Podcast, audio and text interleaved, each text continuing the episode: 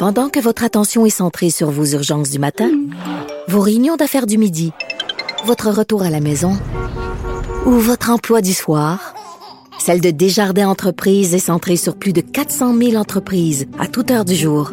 Grâce à notre connaissance des secteurs d'activité et à notre accompagnement spécialisé, nous aidons les entrepreneurs à relever chaque défi pour qu'ils puissent rester centrés sur ce qui compte, le développement de leur entreprise.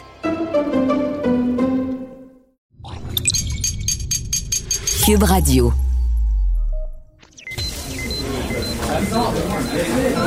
Silence Veuillez vous lever. La cour présidée par l'honorable François-David Bernier est déclarée ouverte. Entrez dans les coulisses de la justice. Écoutez, vous serez pas jugé. Ils appellent à la barre les acteurs de l'actualité. Oui, votre honneur. Avec François-David Bernier. Avec François-David Bernier. Avocat à la barre. Cube Radio. Bonjour, bienvenue à l'émission Avocat à la barre, votre émission d'actualité judiciaire. Et aujourd'hui, bien évidemment, on va revenir sur le couvre-feu dont on a beaucoup parlé. Euh, mais là, du côté de la gestion, comment gérer ça, tout cette, ce, mois-là qui va être plus difficile. On en parle avec euh, Patrice Ouellette. Ensuite, euh, deux autres, ben, trois autres gros dossiers de la semaine. Ben, il y a Maître Sharon Otis qui vient nous parler de, la, la, fillette de Laval. Qu'est-ce qui est arrivé dans ce dossier-là? Encore un dossier où est-ce que la DPJ était avisée.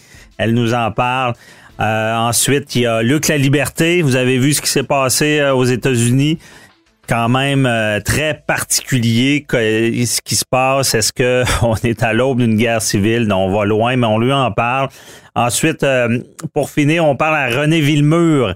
Euh, dans les hôpitaux, la crainte qu'il y ait un point de rupture, qu'il y, ait trop de malades suite à l'augmentation de la COVID. Est-ce qu'on pourrait avoir à choisir qui va vivre, qui va mourir? On lui en parle. Votre émission commence maintenant. Vous écoutez. Avocat à la barre. On va aller du côté de Washington. Bon, vous avez vu cette semaine ce qui s'est passé euh, lorsqu'on a certifié le vote. Euh, et suite à un discours euh, du euh, président Donald Trump, où est-ce qu'il dit on va aller au Capitole, pas une bonne idée de dire ça. Il y a eu une sorte d'émeute, les gens sont rentrés dans le Capitole, ont saccagé. il y a même Nancy Pelosi qui dit que sur Trump que c'est un homme dangereux. Est-ce qu'on est à la veille, à l'aube d'une guerre civile aux États-Unis? On en parle avec Luc La Liberté, analyste euh, de politique américaine. Bonjour. Oui, bonjour, François David. Euh, donc, euh, c'était quand même surréaliste ce qui s'est passé. Là. On a parlé souvent, on, pensait au, pire scénario. Et là, c'était pas loin ce qui s'est passé. Est-ce que ben, est-ce qu'on peut s'attendre à pire avec Trump? Ah, écoute, tout d'abord, tu as, utilisé les bons mots, je pense. Et autant le caractère est soudain. Ah, moi, j'étais, parce que c'est parce que c'est mon, mon travail, euh, je surveillais le décompte des voix du collège électoral qui s'effectuait à l'intérieur du, du Congrès. Donc, j'avais les yeux là-dessus sur quelque chose qui habituellement relève de, de c'est une technicalité. On ne filme pas ça habituellement. Donc, déjà, c'est un peu anormal hier d'assister à, à ça. Puis j'étais en train de m'assoupir parce que c'est loin d'être particulièrement excitant ce, ce débat-là. Et, et, comme plein de gens, j'imagine, euh, là j'ai vu déferler ces, ces, ces manifestants-là violents qui, en passant, sont entrés dans un édifice qui est au cœur de la capitale américaine. C'est un des centres de pouvoir sur la planète. Je m'étonne encore. Moi, j'ai hâte d'entendre quelqu'un m'expliquer ça intelligemment. Comment on a pu entrer là alors que c'est très, très, très sécuritaire? J'y suis déjà allé, moi, avec des groupes de touristes, avec des étudiants. C'est impossible d'accéder à ce bâtiment-là. Comment ont-ils fait les manifestants pour entrer hier avec autant d'aisance? Ça, c'est une hmm. autre question.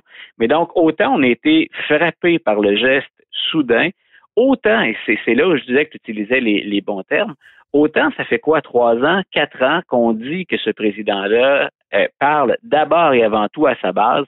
Et dans cette base-là, il n'y a pas que ça, mais il y a des individus très dangereux, des individus qu'on connaît plus souvent sur les réseaux sociaux Hein, On a Mhm. parlé des associations comme QAnon, les euh, suprémacistes blancs, des milices d'extrême droite, mais ça, ça semble un peu, c'est presque, euh, c'est presque dans un monde virtuel habituellement. Hier, on les a vus euh, entrer à l'intérieur du Capitole, puis on les a vus. Quand je dis qu'on est entré avec facilité, là, on est allé jusqu'à la Chambre des représentants. On est allé dans le bureau de Nancy Pelosi, qui est la speaker de la Chambre, et on est allé là où délibèrent habituellement les représentants. Ce, ce n'est absolument pas normal. Et le symbole était particulièrement fort. Fort parce que on, on- on sent presque que c'est un ordre du chef et là, on s'exécute. Il pourrait demander n'importe quoi et on sent qu'il y a y des gens qui feraient des choses qui sont pas imaginables. là. Ben voilà, je pense que les, les gens ont, ont pris conscience de ça hier, à quel point c'était, à quel point le danger, il est bien réel. On ne parle pas de, de, de trucs en virtuel, mais on parle Mhm. pas d'un monde parallèle. là. Euh, c'est, on, on a, on a assisté quelques moments avant, là, le président Trump est sur le National Mall devant ses partisans. Il s'adresse à eux. Rudy Giuliani est là. D'ailleurs, il leur dit, hein, on va vous mettre à l'épreuve du combat, combat, by, trial by combat. C'est en anglais les termes qu'il a utilisés. Hmm. Donc, on est en train, entre nous, on se dirait qu'on est en train de craquer ces gens-là. Et ça fait déjà trois, quatre ans qu'on les, qu'on les craint. C'est pas la première fois là, que le président euh, soit défend ou refuse de condamner des, des, des- de ces gens-là, ou encore il leur a déjà dit tenez-vous prêts. Hein, il y a un de ces groupes qui s'appelle les Proud Boys à qui il a dit tenez-vous prêts. Hein, euh, Oh. Ces gens-là, ces gens-là n'attendent qu'un signal du président. Là.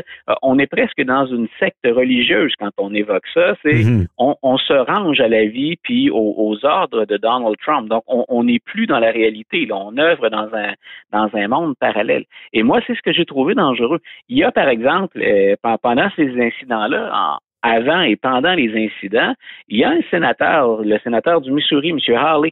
euh, il y a une photo qui a circulé qui, pour moi, euh, résume très bien, trop bien le, danger puis la récupération que les politiciens ont fait de ce danger-là, de ce risque-là qui est bien réel.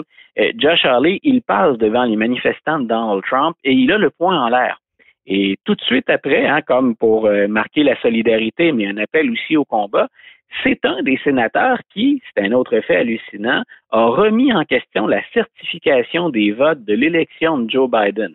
Hmm. Donc, c'est quelqu'un qui, pour marquer le coup, pour se faire connaître, a voulu récupérer des partisans du président, qui leur a fait un appel du pied, hein, un signe de la main, et ensuite, dans les, les- les minutes qui ont suivi, euh, on a livré un assaut sur le Capitole. Et je choisis bien mes termes, là, je parle littéralement d'un assaut. Donc, c'est si on craignait des dangers, des débordements aux États-Unis, souvent on nous a dit, nous, dans les médias, Ah, vous êtes un peu sensationnaliste, Ouais. vous jouez avec les mots, vous allez grossir les nouvelles. Non. Quand on connaît cette société-là, puis quand on surveillait les faits, j'étais là, moi, à Washington, quand il a été élu, puis qu'on a euh, qu'il faisait son discours d'investiture, Donald Trump. Je les ai vus, les partisans racistes. J'en ai vu s'en prendre de mes étudiants qui étaient d'origine arabe. Ah ouais. On a vu, on a vu des slogans racistes, on a vu et entendu des choses déplorables. C'est pas nouveau pour moi. Je m'attendais à ce que ça arrive à un moment donné. Puis finalement, hier, c'est arrivé. Malheureusement, Ouais. on a eu, on a eu raison. C'est triste de le Ben, dire, puis je le regrette. c'est ce qui est frappant. Et là, j'accroche, ben, pas j'accroche, mais je retiens ton mot. On s'attendait, c'est arrivé. C'était à prévisible. Oui. À quoi on s'attend? Qu'est-ce qui va arriver par la suite? Ben, Euh, est-ce qu'on peut penser à des scénarios d'horreur où est-ce que Trump ne, ne quitte pas le pouvoir? Euh, C'est-à-dire que ça, ça ne, ça ne peut pas arriver. Il va quitter le pouvoir de, de, de, de gré ou de force. Là, ce serait, on, on osait, on n'aurait jamais osé évoquer ça auparavant, mais euh, les services de sécurité de la Maison Blanche ont tout à fait le droit de le sortir le 20 janvier s'il n'est pas déjà sorti. mhm. D'ailleurs, le déménagement, il se prépare avant ça, euh, parce qu'on a tout un ménage à faire à l'intérieur là, pour faire place, bien sûr, au, au couple, au couple Biden, au président, au président élu qui va entrer en fonction cette journée-là, puis à, à sa conjointe. Donc, la résidence va déjà être vidée avant ça. Donc, Donald Trump, il n'a pas le choix. Il doit sortir, il doit quitter la, la maison. Mais ça se peut pas des scénarios euh, comme on voit dans les, films romains où est-ce que le, le, le, le, le chef va rallier une partie de l'armée, un autre chef qui va être de son bord ou euh, qui, qui, qui vont ils, ils vont essayer de créer une division dans le pays. On, Ben, on- tu vois, ça pourrait bien- pas bien arriver. Là. J'aime bien ta comparaison avec le monde romain parce que les Romains, les, les, les Américains se sont inspirés beaucoup des Romains au moment où on a fait naître la République. On a utilisé plein de symboles, de termes. L'architecture, d'ailleurs, à Washington rappelle un peu cette, euh, cette période-là. Mhm. Euh, ce, ce, qui, ce qui nous rassure de ce côté-là, puis c'est un autre truc auquel on ne serait pas attendu, on a eu une déclaration officielle euh, pendant la semaine d'une dizaine d'anciens gestionnaires ou responsables, les secrétaires à la guerre, les ceux qui gèrent le Pentagone. Et ils ont dit l'armée n'a pas d'affaires là-dedans. L'armée ne fait pas de politique. L'armée euh, n'est pas partisane. Donc l'armée est là, elle, pour se soumettre euh, au, au, pouvoir politique puis à l'exercice démocratique. Mhm. Donc grosso modo, c'est ne vous attendez pas, Monsieur, Monsieur le Président, à ce que l'armée se range de votre côté. Euh, bon, on, bonne nouvelle. on, craint parfois hein, ce qu'on appelle, le terme n'est pas tout à fait correct puis de moins en moins accepté, mais on craint parfois les, les, les républiques de bananes là où on, on se range du côté d'un dictateur. Mhm. Euh, à mon avis, ça ne risque pas de se produire aux États-Unis. Ce qui m'inquiète cependant, c'est que le président peut s'en aller, mais le mal qui était, qui existe aux États-Unis reste en place. Les gens que Trump a suralliés puis dont il a exploité la complicité depuis quatre ans, ces gens-là sont pas disparus. Trump part, mais le malaise reste entier. OK. Mais les réactions qu'il y a eu là, justement à la certification des votes, est-ce que parce que là, l'autre étape, c'est la c'est la sermentation du nouveau Ben. président. là. Peut-tu y avoir des mouvements de foule à cette étape-là aussi ou? C'est-à-dire que là, on l'a vu d'ailleurs depuis hier, hein, la, la, la, mairesse, Mme Bowser de, de, de Washington, D.C., de la capitale nationale, a imposé un, un couvre-feu. On a augmenté la, la, présence policière, on a fait appel à la garde nationale. Mhm. Euh, le 20 janvier, le, la capitale nationale, c'est probablement l'endroit le plus sécuritaire sur la planète. Est-ce qu'il peut y avoir ailleurs ou autour de Washington des manifestations? Ben écoute, je peux juste dire, euh, on ne le sait pas, mais n'excluez pas, je parle à nos auditeurs, cette possibilité-là. C'est une des choses qu'on craint, c'est une des choses pour lesquelles on souhaite que les politiciens, la classe politique, mais les républicains au premier chef, sortent de plus en plus sur la place publique, devant les, les, Mhm. caméras, pour dire, d'abord pour faire un appel au calme, puis pour dire, ben écoutez, l'élection, là, elle est solide. C'est une élection qui est sûre, c'est une élection qui a été vérifiée. Ben oui. On a fait appel aux tribunaux, il n'y a pas de preuve de, de, de- d'aucune Mais le autre- discours de est-ce que on pourrait euh, il ne reste pas beaucoup de temps, mais est-ce qu'on pourrait Oui. bâillonner Trump? Parce que là, si là, là, on s'entend, il a fait un discours, c'était c'était pas Oui. très intelligent la façon que c'était exprimé, ce qui a fait du grabeux. Est-ce que lors de d'autres discours, on, on pourrait croire qu'il pourrait mettre le, le, le- le pays dans un état de, de conflit? J'allais loin en parlant de guerre civile, mais est-ce que c'est on, on va lui interdire de parler à un certain moment? Ou? Ben, écoute, il y, a- il y a deux possibilités, puis ça aussi, écoute, on pourra en faire une chronique ou un, un Ouais. entretien complet. Euh, soit on essaie de le destituer une deuxième fois, ça a été évoqué, mais c'est un processus qui est long, c'est un processus Ouais. qui est lourd. Et à la Chambre des représentants, M. Trump a encore beaucoup de ses partisans. là. on l'a vu hier. Donc, on peut presque exclure la, la- la destitution. On peut le menacer, mais je pense pas qu'on ait le temps de faire ça d'ici au 20 janvier. Ce qui est l'alternative dont on discute le plus euh, au moment où on se parle, François David, c'est d'invoquer le 25e amendement. Le 25e amendement, c'est le vice-président des États-Unis avec, dans une première étape, euh, l'essentiel du, du cabinet, grosso modo, les principaux conseillers du président, ses secrétaires, les ministres, Ouais. qui écrivent au Congrès pour dire euh, il n'est plus en état de, servir. Ouais. Voilà. Maintenant, le président il a le droit de critiquer ça, mais dans la, pendant la démarche, pour faire une histoire courte, euh, le temps qu'on réfléchisse à ça, puis qu'on on, on, on procède au recours, on peut retirer le pouvoir temporairement au président Trump. Ah. Et c'est de plus en plus ce qu'on entend. Il y a même un républicain euh, qui est de, de l'Illinois, M. Kissinger, Kissinger, qui a dit euh, Moi, je serais en faveur de ça. Donc, c'est à surveiller d'ici à, j'ai envie de te dire, la semaine prochaine, début de la semaine prochaine. Est-ce qu'on pourrait pas démettre Donald Trump de ses fonctions Mais à l'aide de cet outil-là qu'on appelle le 25e amendement? Oui, effectivement. Mais à connaître le personnage, si c'est le cas, euh, il, va, il va réussir à avoir des tribunes pour s'exprimer. Il va être enragé. Ça, Est-ce que Ah, ça ben, pourrait être pire?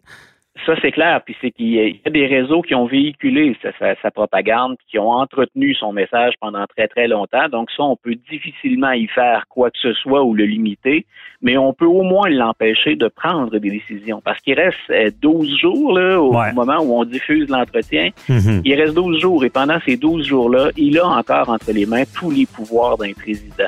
Que peut-il survenir? Ben, je sais pas si on peut imaginer pire que dans les derniers jours. Hmm. Je ne l'espère pas. Non. Mais c'est pas impossible non plus. OK.